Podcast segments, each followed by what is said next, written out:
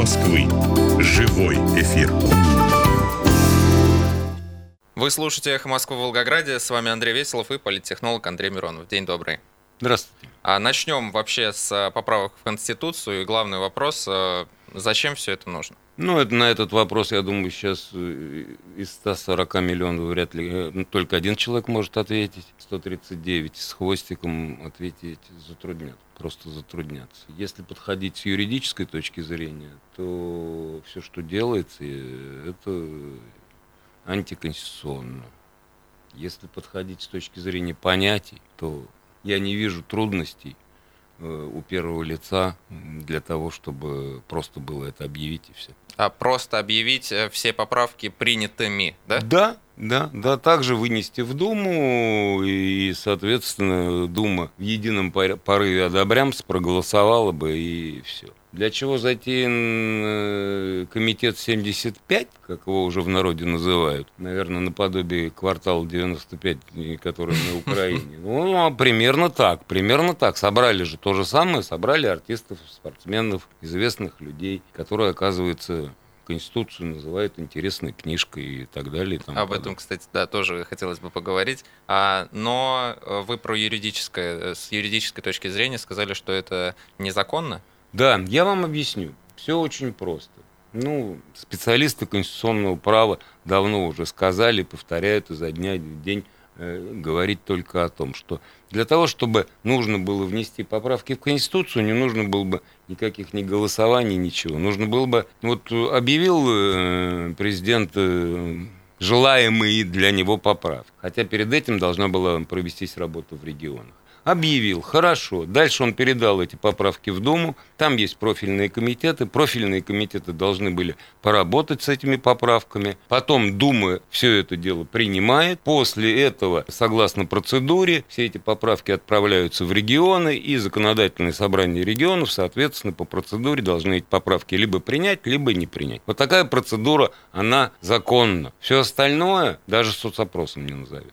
Кстати, сейчас э, в, на телевидении даже по-разному называют. Сначала по, э, по одному, потом по-другому называли эти поправки и голосование за них. Зачем это все, сыр-бор? Ну, это, наверное, просто вот даже от не, не только поправки. Кто поправки, да, а кто и вообще референдумом даже, угу. даже называет. Хотя референдум та норма, которая прописана в той же Конституции, которую... Я вам больше могу сказать. Конституция это которая сейчас, она не такая уж плохая, как ее пытаются представить. Если бы в стране действовали законы, которые записаны в эту Конституцию, я думаю, многие бы удивились. Исполнять нужно. Да? Многие бы просто удивились и спросили бы, о чем мы 20 лет-то живем не в конституционном поле? А почему так-то?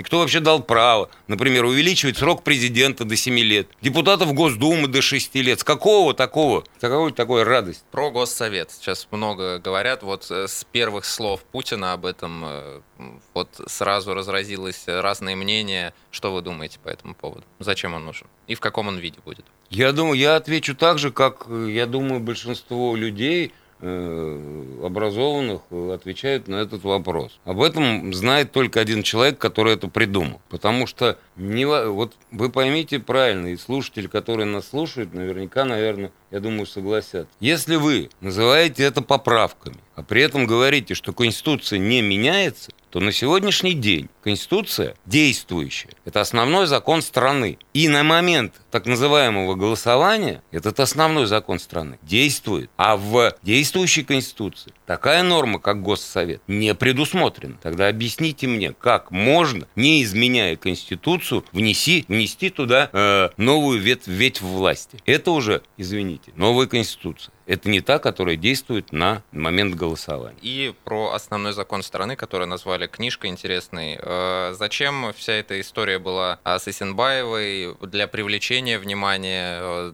зачем? Я когда все это видел, у меня был один вопрос. Зачем? А у меня был второй вопрос.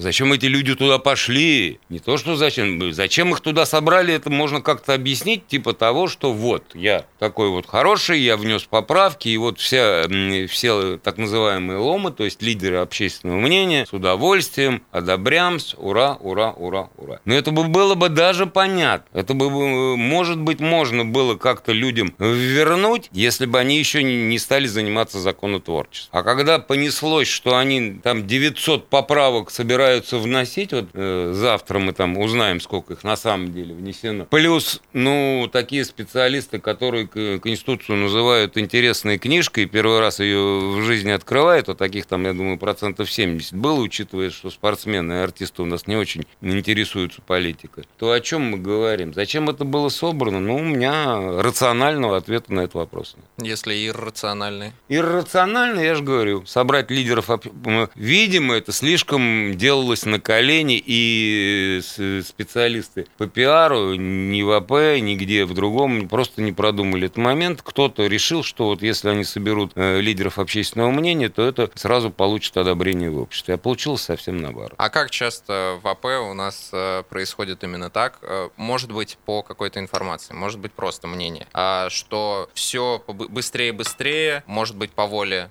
сверху, может быть, просто из-за того, что проекты на коленке, как вы сказали, делают. Как часто это происходит? И можно примеры какие-нибудь, если есть? Не, ну, частотой нельзя назвать, э, то есть я имею в виду периодичность какую-то угу. частоты, а то, что это делается очень быстро, если это поступает от первого, это вы можете не только на примере э, АП убедиться, а ну, например, если мы берем АП, то посмотрите, вот, например, действия Департамента внутренней политики, да, по... А сейчас я вам объясню, вы делаете удивленное лицо. Вот. А оно очень простое. Вспомните выборы, э, по-моему, в Хабаровске этот или в, в Приморье. И, Ищенко, где выиграл, э, в Приморье, в Приморье. Там Кожемяка быстро заменили. Это работа вот как раз э, департаментом внутренней политики. Возьмите Государственную Думу, да? Это же принтер. Сегодня закон поступил в трех чтениях. Раз, раз, раз. У нас на следующий день новый закон. Живем в другой стране. У... Бешеный принтер еще работает? Ну, а вы разве это не видите? Ну, конечно, работает. Куда он денется? Там одобрямс железный. Э, сверху донизу. Конечно, население это раздражает, но, понимаете, мы живем в той стране, которой были недовольны, вот сейчас я, может быть, крамольную вещь скажу, которой население было недовольно до 91 -го года. Вот мы сейчас опять попали в эту страну. Неважно, какое, какое это название носит эта страна, но мы попали в страну Одобрямс.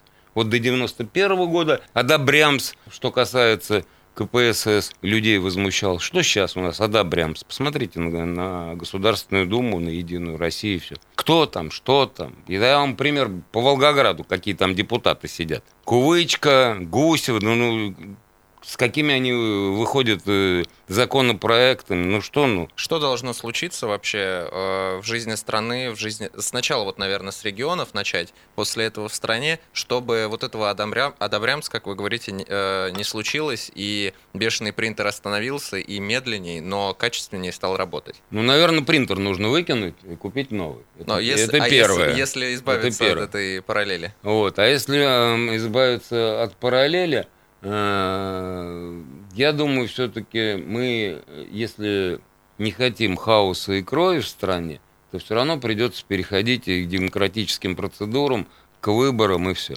Вопрос населения. Когда я прилетаю из Москвы, например, в Волгоград, да, вот не далее, как вчера, да, задаю вопросы людям, а что у вас происходит? Когда-то меня в детстве к бабушке отправляли в Волгоград. Я жил на Краснознаменской 12, и весь центр знаю наизусть. От Сурских бань до набережной, и еще тогда кольцо было у мельниц. Пешком мною схожено. Так вот, я сейчас иду вот по улице, по центру, вижу обшарпанные дома вот там на, на Ленина, на Краснознаменской. Ничего не меняется. Такое ощущение, что здесь СССР еще остался в Волгограде. Когда людей спрашиваю, а ну, почему так, какие зарплаты у вас, какие все, люди жалуются на нищенскую зарплату. Когда спрашиваешь, чем вы недовольны, почему, если недовольны, почему не ходите на выборы, люди говорят, от нас ничего не зависит. И самое главное, что люди не понимают, что именно от них-то все и зависит. Никакой бы ваш Бочаров здесь, к которому у меня, у меня очень много претензий,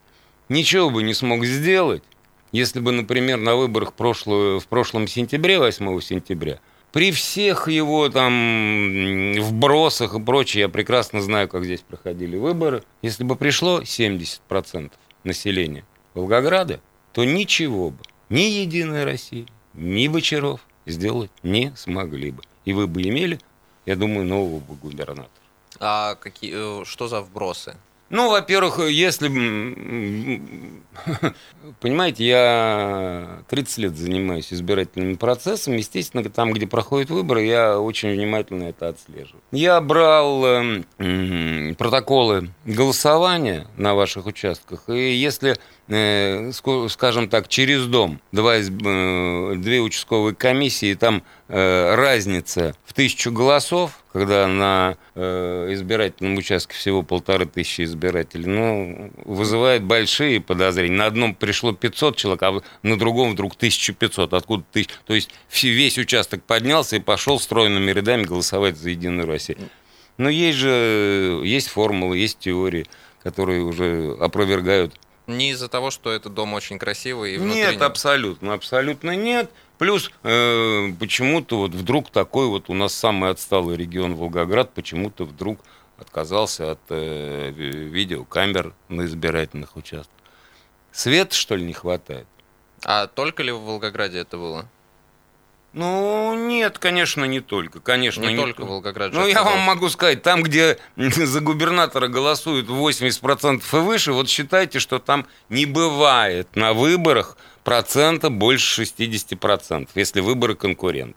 Если 80, то это либо Туркмения, либо Египет, либо это фальсификация. Вот.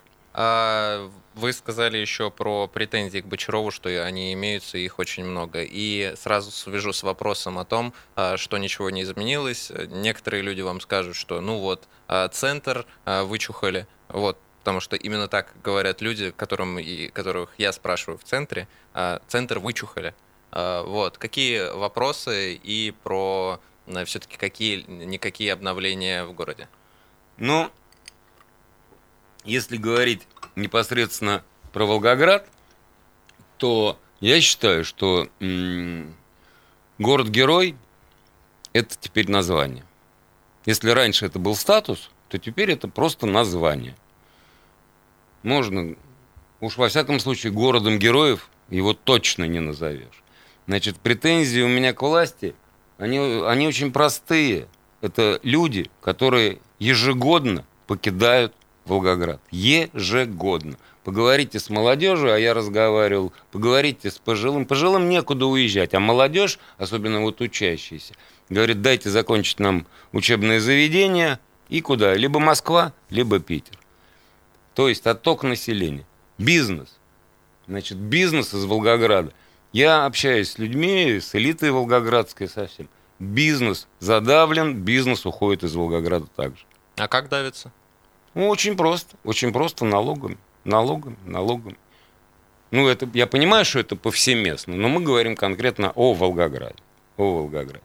В итоге, что мы получаем? Ну, вот сейчас многие же слушатели, наверное, ко мне скептически отнесутся и не согласятся с моей позицией, но поверьте, ну, видно, потому что я там родился в СССР или еще что-то. Вот этот храм, на который угрохали 5 миллиардов, он крайне необходим был Волгограду? Если меня слушают люди, которые родились в Волгограде, то я думаю, они меня поддержат, что даже по генплану Волгограда храм построен не на том месте. Он не должен был там стоять, если мы берем город Царица.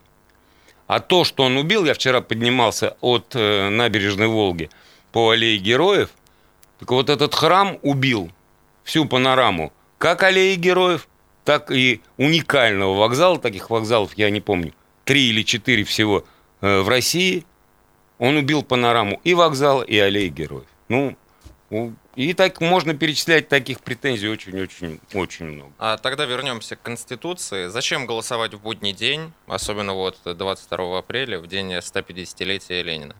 Понимаете, у меня такое ощущение, что у Эллы Александровны Панфиловой уже что-то не совсем в порядке с пониманием того, что она делает. Потому что объявляя благо для людей и возможность дать им проголосовать, объявляя это выходным днем, после этого объявлять еще три рабочих дня в голосовании, мне немного непонятно. Тогда зачем вы говорите, что благо то, что мы вам даем выходной день для того, чтобы вы проголосовали, а через день вы говорите, что вы добавляете еще три рабочих дня и будете голосовать на рабочих местах. Логики я не вижу. Не вижу. Но самое интересное не в этом. Мы заговорили с вами о голосовании. Я вам, Андрей, задам один простой вопрос. Вот один вот слушатель нас слушает. Интересно, разделят они наше мнение. Представьте себе, вы председатель избирательной комиссии. Одной. Я председатель избирательной комиссии другой. Идет голосование, как у Шнуров в песне. В итоге вы у себя рисуете 140%, я у себя рисую 150%. Да-да, именно эти и, цифры. И, и именно рисуем. Именно рисуем. И именно не скрываем. Я вам задам один вопрос. Вам что-нибудь за это будет? То есть юридически это будет наказуемо? То, что вы э, сфальсифицировали или я сфальсифицировал? Если мне можно ответить как Пескову, что это риторический вопрос, то я лучше вам его перенесу. А я скажу. Юридической нормы, как голосование, не существует ни в одном законе. Для этого есть ВЦИОМы, ФОМы и все, которые проводят, э, э, обще, э, опрашивают общественное мнение. То есть, грубо говоря, если мы с вами сфальсифицируем выборы, юридически мы безответственны. Нам нечего предъявить. Потому что такой нормы юридической не существует. Вот, от, вот теперь кто-нибудь может ответить, зачем вообще это нужно? И что это даст, если Дума уже примет это? Если Панфилова договорилась до того, что оказывается, на выборы в Государственную Думу к нам прилетают э, наблюдатели из Европы и наблюдают, как мы честно проводим выборы там в Государственную, да что Государственную Думу, э, в любые там ЗАГС собрания могут э, приехать наблюдатели, и мы их с радостью встречаем. То есть здесь мы им показываем, да. А вдруг вот неизвестная никому форма, называемая голосованием, наблюдатели нам международные не нужны, заявляет Панфилов. Ну, договорилась до того, теперь я... И просто наблюдатели не нужны. А зачем, говорит, нам наблюдатели? У нас же есть общественная палата. Вы спросите сейчас, выйдите на улицу, спросите, что такое общественная палата в Волгограде? Все укажут на администрацию города. Что такое общественная палата при президенте? Все укажут на администрацию президента. Ну что из людей дураков-то делать? Хотите? Хотите. Пожалуйста, люди пойдут и посмотрят, кто как голосует. Они даже этого боятся. То есть, ну, там нонсенс такой. С другой стороны, меня это радует. Вы знаете, меня это радует. Почему? А потому что чем антиконституционно это будет, чем абсурднее это будет, тем быстрее это потом можно будет отменить. Mm, а тем у людей возникнет вот это чувство, что что-то здесь было не так, и э, они будут говорить об этом э, Андрей, громче. Они уже говорят. Они уже будут говорят. громче. Я... А они уже кричать начнут. И если власть хочет, чтобы люди все-таки вышли на улицу, они выйдут. Не так, как 20 тысяч там в Москве, вот на Немцовском, или у вас там, там 50 человек, э, а выйдут 200. И выйдут не только в Москве. И в Волгограде выйдут, потому что рано или поздно терпению э, лопается у всех. И зря власть даже местная думает, что здесь, э, скажем так, стадо на заклане. Нет, это все-таки Сталинград, это город с традицией. Рано или поздно они выйдут. Там же, где и строят этот храм.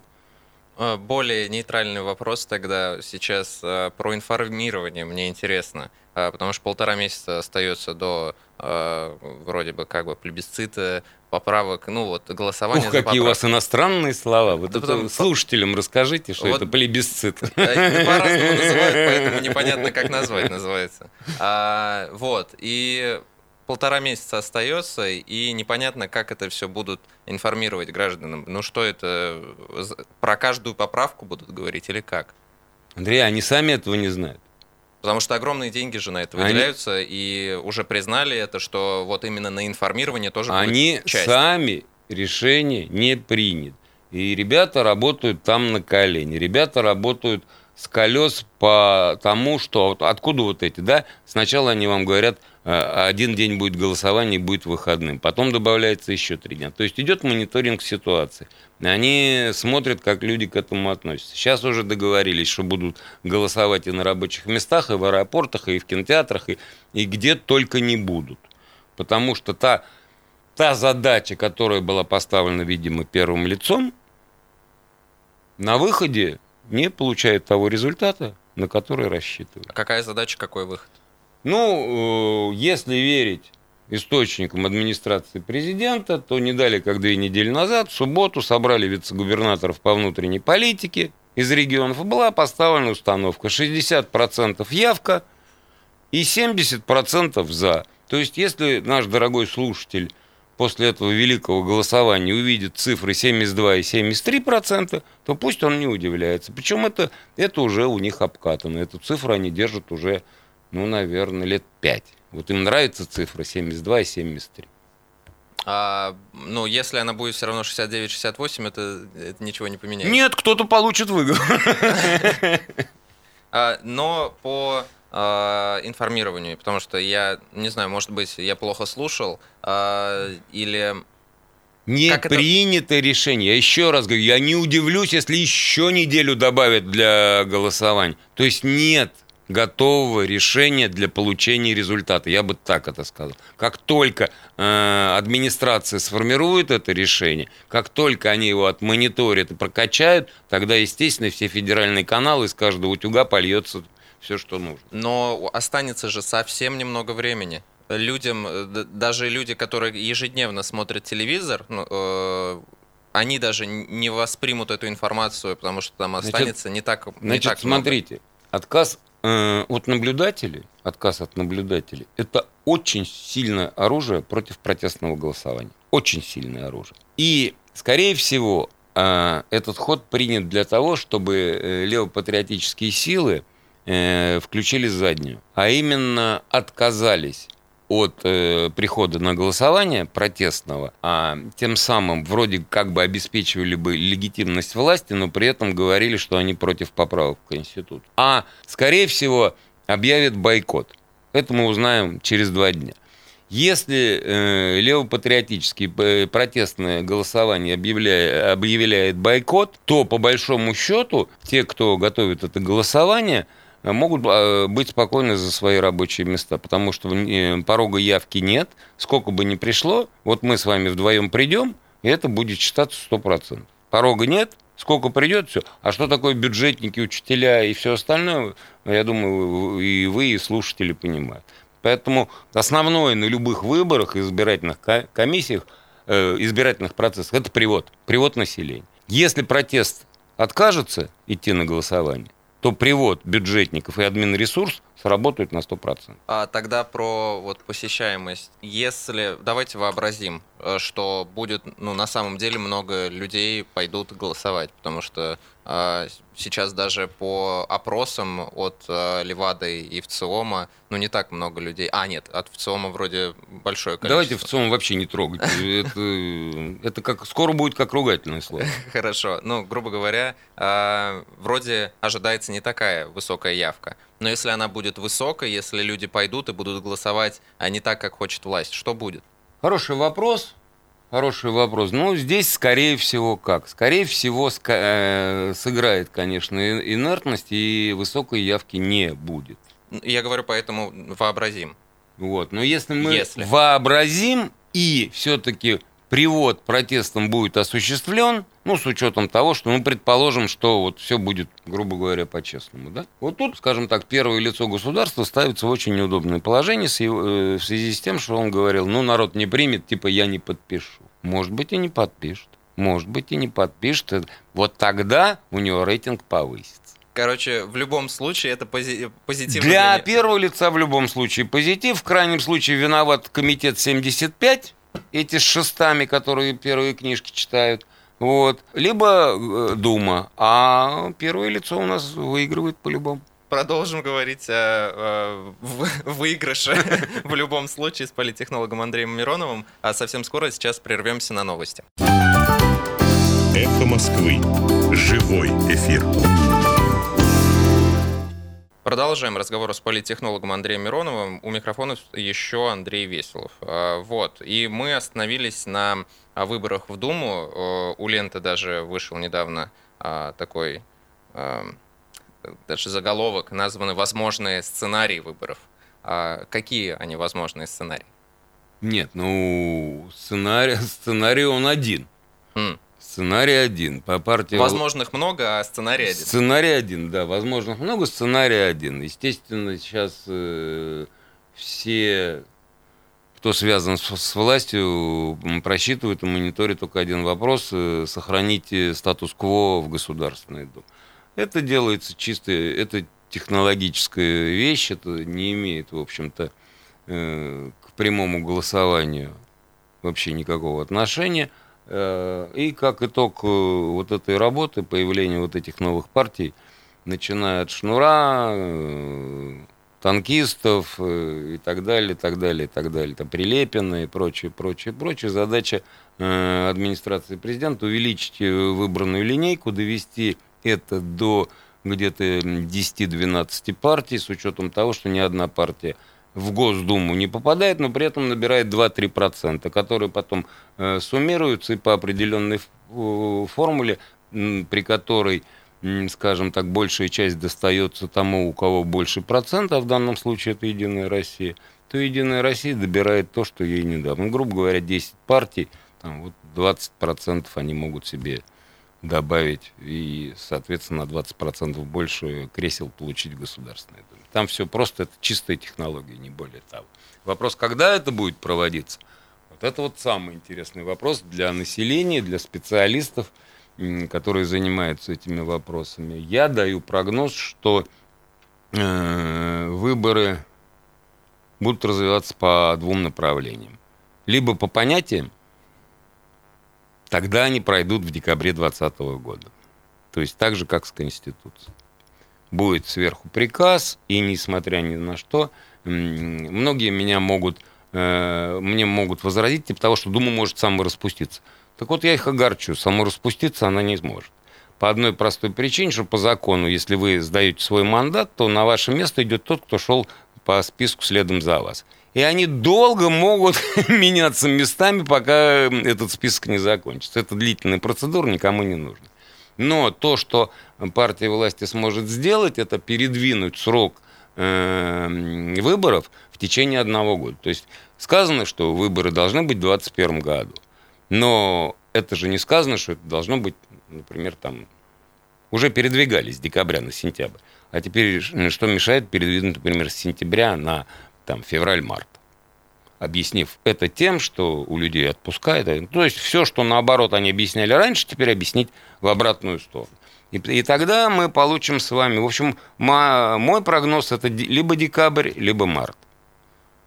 Но не позднее. Потому что позднее ни экономическая ситуация э, не удержит власть, ни плюс э, всякие весенние обострения и прочее, прочее, прочее будут очень сложны для власти.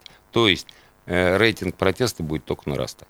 Но, опять же, при даже возросшем рейтинге протеста э, власть вроде бы показывала, что она э, как бы не слышит. Э, просто помню при Медведеве, когда протесты были, а он о них что-то даже говорил э, на телевидении, а здесь э, на телевидении у нас э, молчок был.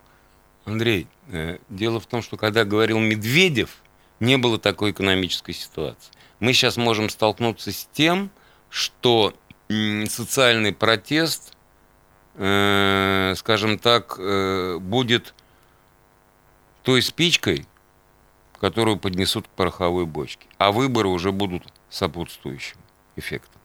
То есть, если народ выйдет на улицы э, против ухудшения социального положения, это одна тема. Если это связать с выборами, то вы сами понимаете, что на протесте любой оппозиционный лидер наберет больше голосов, чем тот, кто будет э, идти от власти. А Это что? уже доказали летние выборы в Москве. Что с экономической ситуацией не так?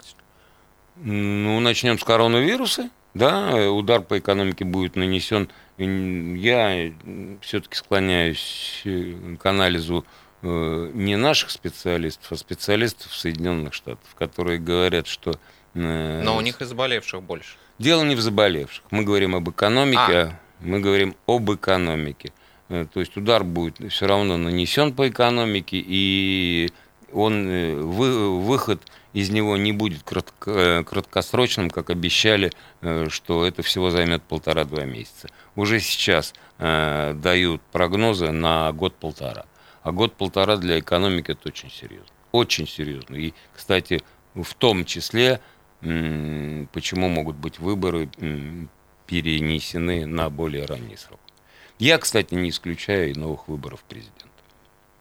Ну, э, я думаю, лучше тогда спуститься на местный уровень и поговорить э, о нашем регионе. А так... Ну, ваш регион, конечно, он, он, он стоит такой вот твердый, твердый, твердо в стороне загнивающего такого небольшого болотца, в котором политическая жизнь с приходом вашего нового губернатора, по-моему, уничтожена полностью, когда представители там, КПРФ, особенно вот это прошлые выборы я привожу в пример, там, они, наверное, живут там у господина Блошкина, который у вас отвечает за внутреннюю политику, когда там, э, ну уж давайте честно говорить, я знаю Волгоград очень хорошо. Я знаю, что если бы Таранцов пошел от КПРФ, это единственный депутат вашего законодательного собрания, там хороший он, плохой, это там личные качества, но это единственный депутат, который голосовал против пенсионной реформы. Как вы думаете, его поддержали? Да он бы снес и Бочарова, и, и всех остальных. Но КПРФ, Буров и Головачева сделали все, чтобы Таранцова не пустить туда. И Тарощину не пустили от ЛДПР. Молодой парень, хороший, перспективный. Он бы, да, по-моему, табуретка обыграла бы вашего Бочарова. Потому что рейтинг, посмотрите рейтинги губернаторов, и где находится ваш господин э, Бочаров. А это же не просто так. Не потому что э, мы говорим о Андрее Бочарове как о человеке, хороший он или плохой. Это человеческие качества. Мы говорим о хозяйственнике. Вот как хозяйственник он не так эффективен, как, скажем так, хотелось бы населению. Не крепкий. Да он вообще не хозяйственник, он военный. А вы, вы понимаете, военный человек это немножко другое. Он пошел исполнять приказ, его исполняет. А хозяйственник – это руководитель. Основная задача хозяйственника – это правильно делегировать свои полномочия и проконтролировать их исполнение. Вот в армии слово «проконтролировать» не звучит. Там просто отдается приказ и уже не проверяется. А здесь нужно поставить ту команду, которая просто бы следила за выполнением того, что намечено, и кому и как делегировать, зависит от умения... Поймите, теория управления – это наука. А у нас сейчас клерков берут из банков и ставят на губернаторство. Называют технократом. Кто придумал это слово? Что это слово означает? Ну, вы сейчас про Мишустина? Да про всех. Ну, у нас э, слово технократ, если окончание букву Т э, заменить на Д, то оно более соответствует. Mm. Более соответствует. Поэтому, конечно, вот что мне не нравится. Мне не нравится то, что э, Бочаров не волгоградец. Он прекрасно работал э, у себя в Брянске, будучи вице-губернатором. Прекрасно. Он прекрасно работал там в Народном фронте. Что он здесь-то делает? Область 300 на 300. Тут же все знать надо. А у него до сих пор московская прописка. Ну о чем мы говорим? Человек второй срок с московской пропиской живет в Волгограде. А нужно, чтобы губернатор не только э, жил э, э, в Волгограде, а после того, как он закончил свою деятельность, заставить его еще бы лет 5-10, чтобы он жил и пожинал плоды своего труда. Вот тогда бы да. Я считаю, варягов вообще нельзя заводить в регионы, потому что любому руководителю 2-3 года, ну, я говорю, область 300 на 300. Просто ее объехать, ну, год-два нужно, чтобы было разобраться. Поэтому и эффективность такая. А, то есть даже если не говорить про муниципальные фильтры и так далее, а, Значит, можно, можно... Вы знаете, что такое муниципальный, муниципальный фильтр? Я вам объясню. Антизаконная норма, придуманная, скажем так, приближенными первого лица. В 2004 году этот фильтр назывался, знаете как? Президентский. И когда они сообразили, что они подставляют президентский, президента, они слово «президентский» заменили на муниципальный. А вообще это антиконституционная норма, в общем-то. Я с этим бьюсь уже, ну, не знаю, лет пять точно. Выступаю за полную отмену всех муниципальных фирм. Потому что, ну, народ имеет право выбирать. А, но я договорю свой вопрос. А, если не говорить даже о муниципальном фильтре, а, то если бы, опять же, в партиях разобрались э, как-то и выдвинули очень сильных э, ну, людей от партий, а, то, возможно, бы у нас бы сейчас был другой губернатор. Вы об этом? Наверняка. Не то, что наверняка, и не только в Волгограде. Вот такая же история в Забайкале, такая же э, история э, на Сахалине, где губернаторы набирали по 85%, абсолютно не имея конкуренции. Э, в Забайкале все, все, все сняли, снялись. Все снялись. И КПРФ, и ЛДПР. Все. То есть человек выходил на губернаторство в, в чистом поле. У вас произошло то же самое. Таранцова не пустили, Тарощина не пустили. То есть ни КПРФ, ни ЛДПР. Бурова я не считаю. Это человек оппортунист, скажем так. Вот. Все. И поэтому у вас остался один Бочаров и кто там пытался яблочник, что ли, я уж не помню там кто. Как пробиваться э, таким людям из э, вроде бы партий, которые должны э, конкурировать, э, но которым не дают почему-то? Вы знаете, я, я, я мог бы сейчас все умные теории, которые, в общем-то, у нас полминуты, поэтому Да, поэтому, поэтому давайте надеяться на то, что просто появятся новые э, партийные образования с новыми людьми, потому что и КПРФ, и ЛДПР, и Единая Россия, и Справедливая Россия вместе со своими лидерами э, уже просто устарели, и народ от них устал. Давайте все-таки надеяться на то, что придут новые лица, новые лидеры, новые партии. Но мы не сейчас не про тех, которые поют выборы, выборы, кандидаты и так далее. Нет, конечно. Нет, конечно, есть достойные люди. И все яркие политики, которых мы знаем, все вышли из 90-го года. Просто с улицы. И стали яркими политиками. Спасибо большое. С вами был Андрей Веселов и политтехнолог Андрей Миронов. Эхо Москвы. Живой эфир.